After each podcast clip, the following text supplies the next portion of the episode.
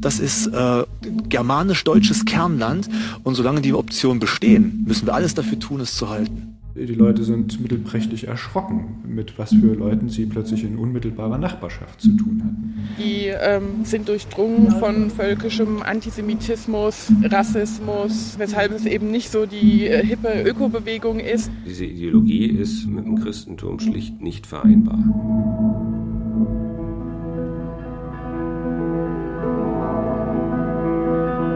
Landnahme im Osten, völkische Siedler und die Kirche. Eine Sendung von Lydia Jacobi.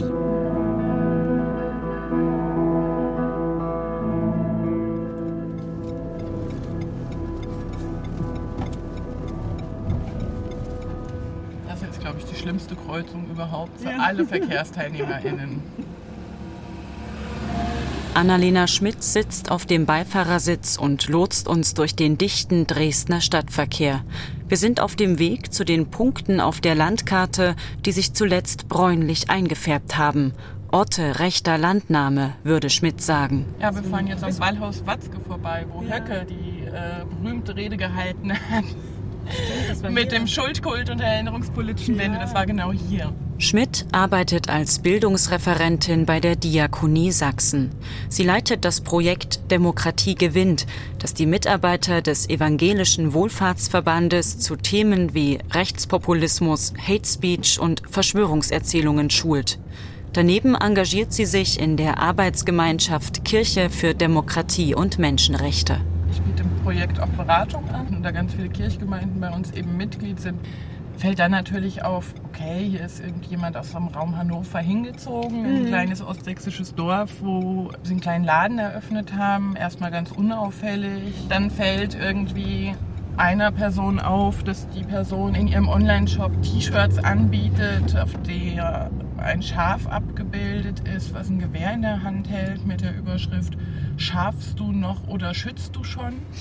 So eine Anspielung auf die Schlafschafe. Genau, wo man dann sich mal weiterklickt und bei der Person dann auf das VK-Profil kommt, das soziale Medium, was gerne von Reichsbürgern, Rechten und mhm. anderen genutzt wird, wo ein Hakenkreuz abgebildet ist mhm. und ganz offensichtliche Verschwörungsideologien teilt.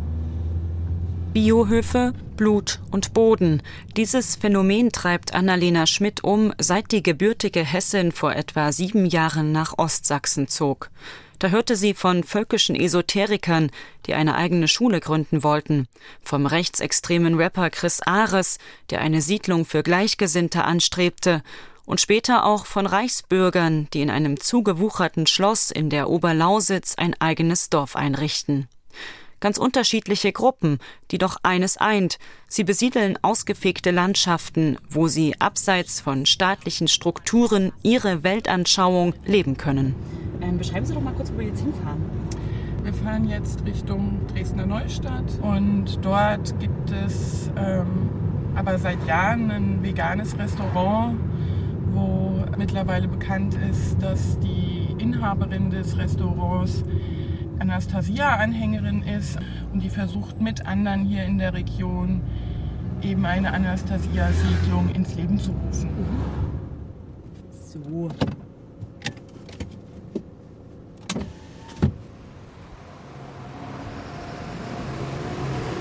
da es sehr umtriebig ist mit Abmahnungen und Ähnlichem, werde ich den Namen des Restaurants nicht erwähnen. Nach einigen Minuten Fußweg stehen wir auf einem gepflasterten Platz zwischen zwei schmucklosen Stadthäusern in Graubeige. Eine mannshohe, hölzerne Karotte weist auf das Restaurant hin. Auf der Karte stehen Gemüsecurry, Muffins und veganer Eiskaffee. Genau, Sie hatten äh, gesagt, dass Sie ähm, da auch so politische Veranstaltungen machen. Was sind das denn für Sachen? Na, Lesungen aus den Anastasia-Werken, also mhm. den ähm, Werken, ähm, die klingenden Zedern Russlands, wo eben in einem eher fiktionalen Roman, zehnbändig, aber die ähm, Grundsätze dessen, was die Anastasia-Bewegung eben ausmacht, anlegt. Und wenn man in diese Werke reinschaut, sind die durchdrungen von völkischem Antisemitismus, Rassismus, ähm, weshalb mhm. es eben nicht so die äh, hippe Öko Ökobewegung ist, die Alternative, als die sich Anastasia-AnhängerInnen gerne sehen.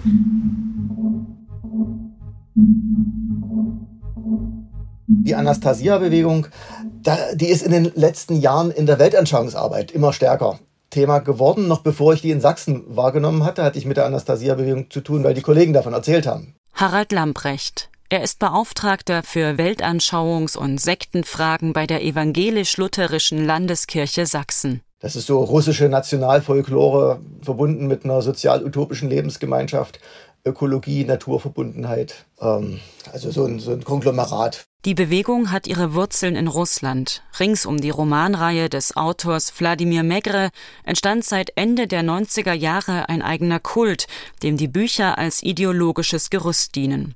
Sie propagieren unter anderem den Aufbau sogenannter selbstverwalteter Familienlandsitze. Etwa 400 soll es nach Angaben der Anastasia Stiftung in Russland geben, vom Kreml wohlwollend gebilligt. Ökosiedlungen, in denen man lange Röcke und Leinenhemden trägt, den Acker mit der Hand bearbeitet und Gemüse zur Eigenversorgung anbaut. In Deutschland schätzt man ihre Zahl auf mehr als ein Dutzend, Sie tragen Namen wie Veda Elysia in Sachsen-Anhalt oder Goldenes Grabo in Brandenburg. Bei Anastasia würde ich sagen, ist es ganz stark diese Sehnsucht, der Traum von einer neuen Gesellschaft. Äh, die, die Sehnsucht ist ja nachvollziehbar. Unsere Welt ist nicht gut an vielen Stellen, ja. Äh, aber man muss natürlich schauen, sind denn die angebotenen Alternativen wirklich besser?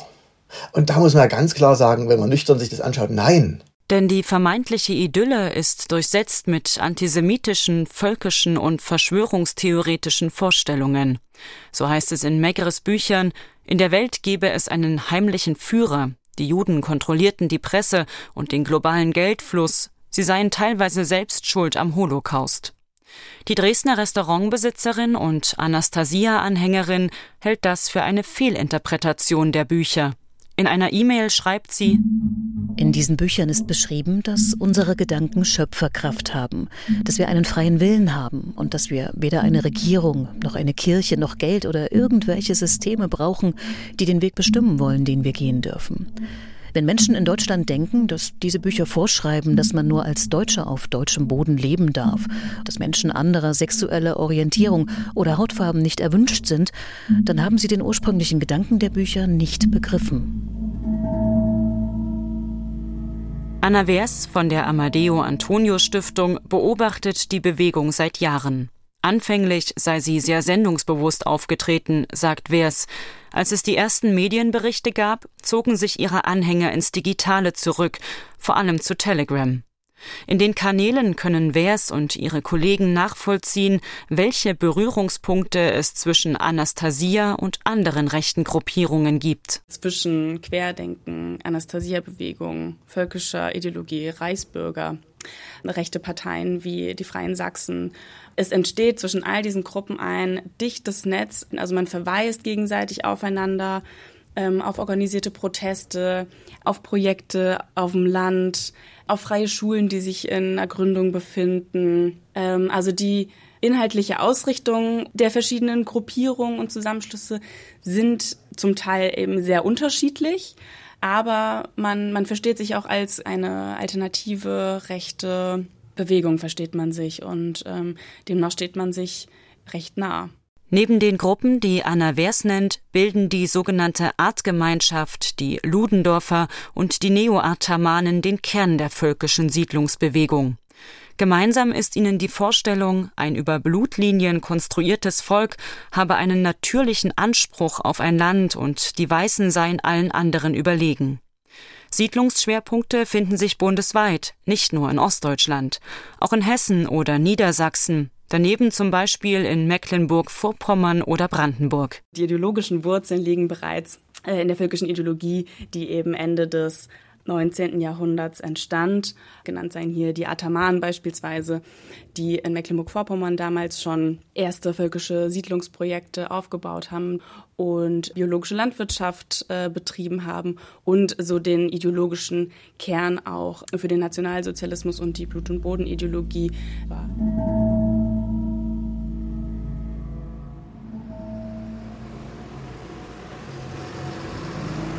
Die Reichsbürger gehören in den Grenzbereich des völkischen Siedlertums. Sie leugnen die Legitimität der Bundesrepublik und ihrer Gesetze.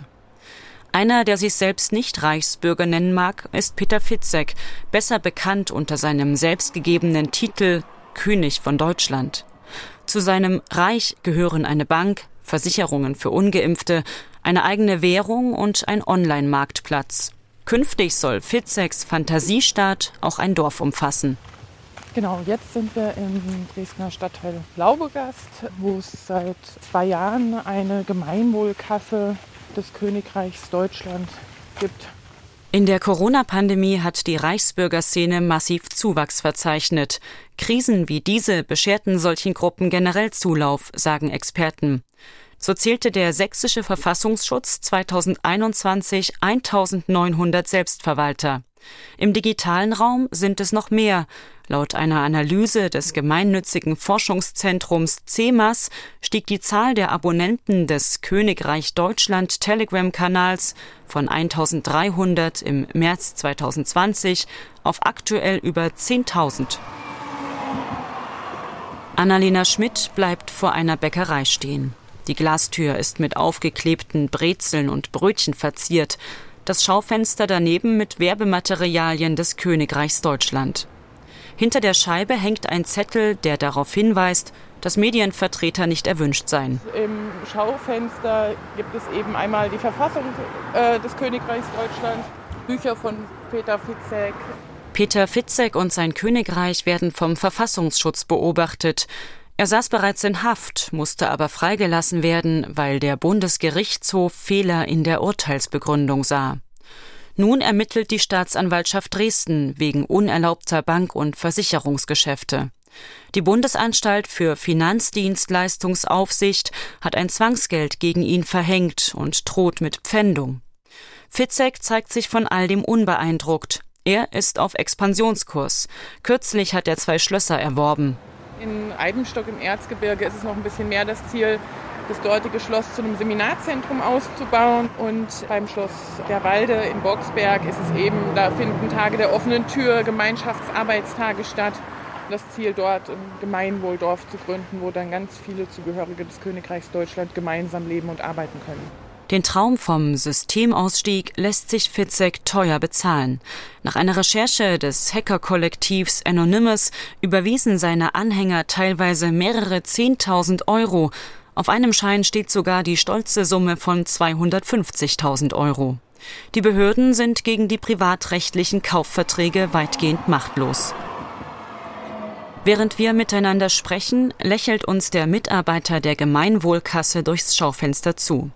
Er sitzt hinter einem Schreibtisch, weinrotes Hemd, bestickt mit dem Wappen des Königreichs Deutschland, ein langer Pferdeschwanz wie der seines Monarchen Fitzek. Aber er hat wenig zu tun.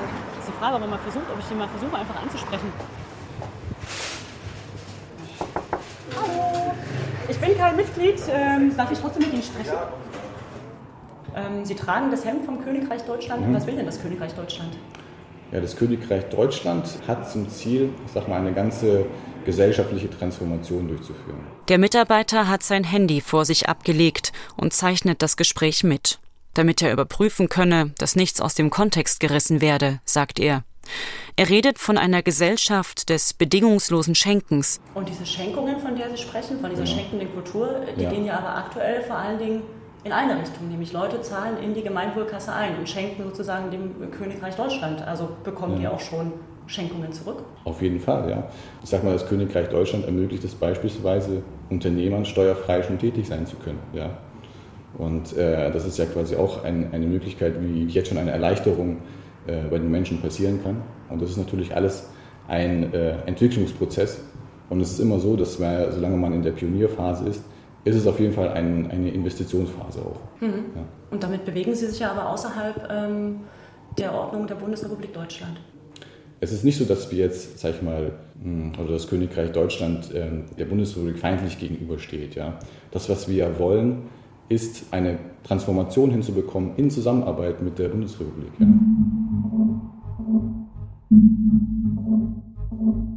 Also wenn ich mir anschaue, was bei Peter Fitzek da so passiert, ne? es kann nicht funktionieren. Aber die Anhänger wollen gerne, dass es so ist. Ne? Also die ganze Auseinandersetzung mit der BaFin, muss man ja sagen, die hat ja den Sinn, um die Einleger zu schützen, dass die nicht ihr ganzes Geld verlieren. Aber das wollen sie nicht sehen. Ne? Äh, das ist alles hoch widersprüchlich. Auch wenn man sich mal das vom Königreich Deutschland, die Verfassung, wenn man sich die mal durchliest. Also im Grunde ist Demokratie, außer es muss mal schnell gehen, dann entscheidet der König alles. Harald Lamprecht, der Weltanschauungsbeauftragte der evangelischen Kirche, erkennt beim Königreich Deutschland viele sektenähnliche Strukturen. Genauso bei anderen rechten Siedlungsbewegungen. Allein deshalb müsse die Kirche alarmiert sein. Dazu kommen die dezidiert antichristlichen und antisemitischen Momente im Kernbereich der völkischen Ideologien. Juden und Christentum gelten als artfremd, als verweichlicht, weil sie die Menschen vor Gott als gleichwertig ansehen.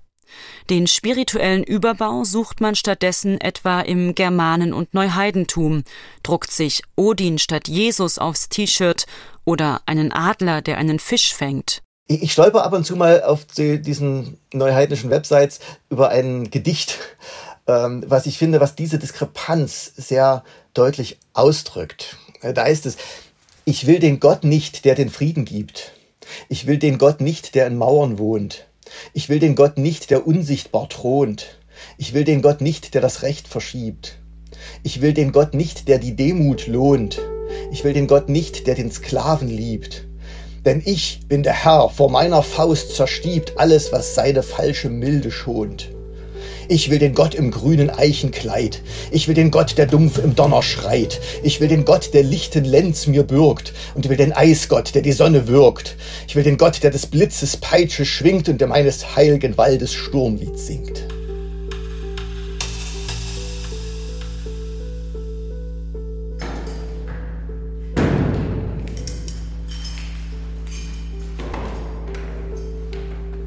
Sven Petri öffnet die schwere Holztür zur St. Matthäi-Kirche in Leisnich, einer Kleinstadt auf halbem Wege zwischen Leipzig und Dresden. Der spätgotische Bau thront auf dem Steilhang über der Mulde.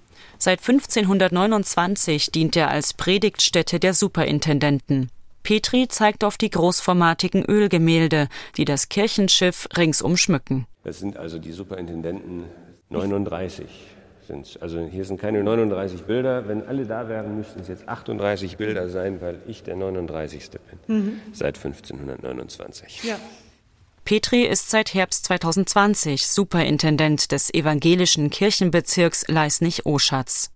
Vorher war der gebürtige Westfale, einst mit der Ex-AfD-Chefin Frauke Petri verheiratet, Pfarrer für vier sächsische Dorfgemeinden. Seine frühere Nähe zur bekannten Figur der deutschen Rechtspopulisten sagt wenig über seine eigene Weltanschauung aus. Er wirkt versöhnend, zugewandt und gelassen. Freiheit brauche Mut zur Vielfalt, schrieb er in einem seiner Bücher. Doch Petris Plädoyer für die Vielfalt hat im Raum Leisnig Feinde, völkische Siedler, die seit einigen Jahren vermehrt in die Region kommen.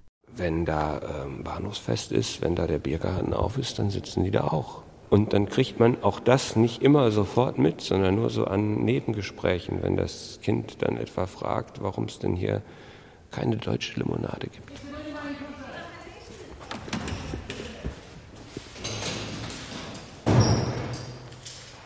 Sven Petri scheut sich nicht, über ein Thema zu sprechen, vor dem manche lieber die Augen verschließen würden. Im Büro der Superintendentur, wenige Gehminuten abseits der Kirche, erzählt er. Zuerst seien ihm die Siedler bei den Corona-Protesten im Frühjahr 2021 aufgefallen. Mit ihrer altertümlichen Kleidung, den genagelten Schuhen, den langen Zöpfen. Vor allem eine Initiative macht derzeit auf sich aufmerksam. Zusammenrücken in Mitteldeutschland, getragen von maßgeblich zwei Personen, die seit ihrer Jugend in neonazistischen Gruppen aktiv waren. Ja, wir haben eine Internetplattform gestartet und werben dort dafür, man könne doch nach Mitteldeutschland noch ziehen aus diesen Multikulti-Höllen im Westen, ähm, weil es hier noch äh, ja, mehr oder weniger komplett weiße Landstriche gäbe, wo man noch in Ruhe und in Frieden als Deutscher deutsch leben könne. Ihre Weltanschauung legen die Akteure der Initiative offen dar. Möglichst viele Kinder zu bekommen, ist eine der Prioritäten. Diese Aussagen stammen aus einem Interview, das auf der Homepage von Zusammenrücken in Mitteldeutschland veröffentlicht wurde. Also wir haben uns gefunden, weil wir erkannt haben, dass das deutsche Volk dass, dass die Völker Europas bedroht sind. Und eine Idee kann es sein, dass wir als Deutsche zusammenrücken. Wir sind eines der wenigen Völker am Stamm. Ja, das ist unsere Heimat. Das ist äh, germanisch-deutsches Kernland. Und solange die Optionen bestehen, müssen wir alles dafür tun, es zu halten. Wie viele Anhänger die Initiative zählt, ist schwer abzuschätzen. Bekannt ist aber, dass mindestens fünf Immobilien rings um Leisnig, meistens große Bauernhöfe, Menschen aus deren Umfeld gehören. Franz Hammer von der mobilen Beratung des Kulturbüros Sachsen beobachtet deren Aktivitäten. Wenn wir neben der ideologischen Ebene gucken, in welchen Strukturen bewegen sich diese Leute, dann wird es nochmal deutlicher, in welcher gefährlichen Nähe wir uns da befinden. Die Akteure sind 2018 in Chemnitz mit aufgefallen. Wir haben zumindest im, im Nahumfeld dieser Leute konnte Ralf Wohlleben, einer der als Unterstützer im NSU Verurteilten, unterkommen. Und die Nähe zu auch Kameradschaft in der Region wird ja auch massiv gesucht. Das muss man ja auch nochmal sagen. Also gibt durchaus auch eine Nähe zu gewalttätigen lokalen äh, Strukturen. Gewalt, ausgehend von den Siedlern selbst, hat Superintendent Petri zumindest in seiner Amtszeit noch nicht erlebt. Einmal, im Herbst 2021, habe es einen Zusammenstoß gegeben, erzählt er. Seines Wissens nach hätten dabei aber linke Aktivisten angegriffen. Hilfreich war das Petri zufolge nicht, denn nach dem Vorfall sei es schwieriger geworden, im Stadtrat Verbündete gegen die rechte Landnahme zu finden. Man wolle nicht zum Schauplatz politischer Kämpfe werden, hieß es sinngemäß. Verständlich ist das. Das ist ein Thema, was keinen Spaß macht anzufassen. Und man hat irgendwie gehofft, wenn man äh, da nicht zu groß eine Öffentlichkeit zu erzeugt, äh, dass das an einem vorübergeht. Passiert sei das Gegenteil, sagt Franz Hammer vom Kulturbüro. Dass das genau die falsche Entscheidung war, das zeigt sich daran, dass das eigentlich ja den Zielsetzungen der Völkischen sehr stark in die Hände gespielt hat. Die wollten ganz in Ruhe ankommen, ohne Öffentlichkeit. Menschen in den Orten haben das dann in den privaten Beziehungen gespürt. Und äh, die Leute sind mittelprächtig erschrocken, mit was für Leuten sie plötzlich in unmittelbarer Nachbarschaft zu tun hatten.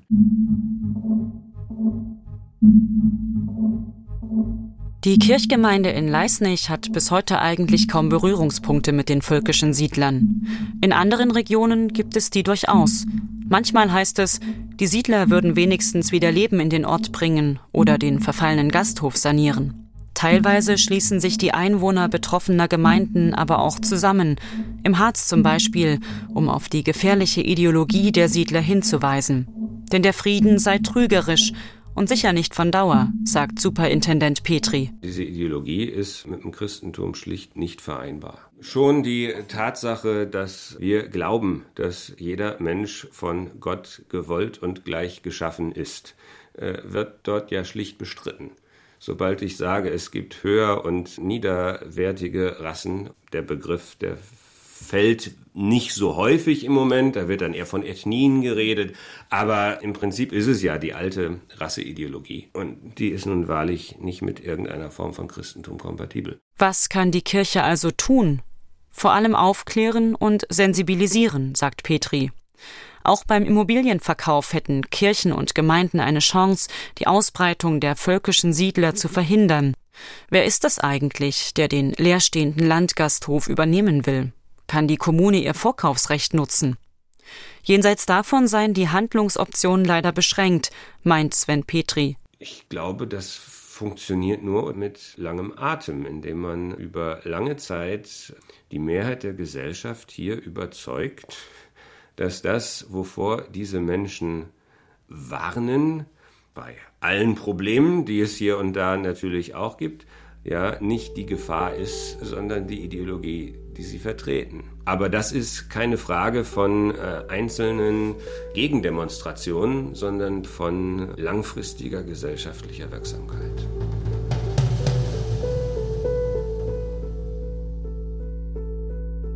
In SWR 2 Glauben hörten Sie eine Sendung von Lydia Jacobi, Landnahme im Osten, völkische Siedler und die Kirche, Redaktion Susanne Babila.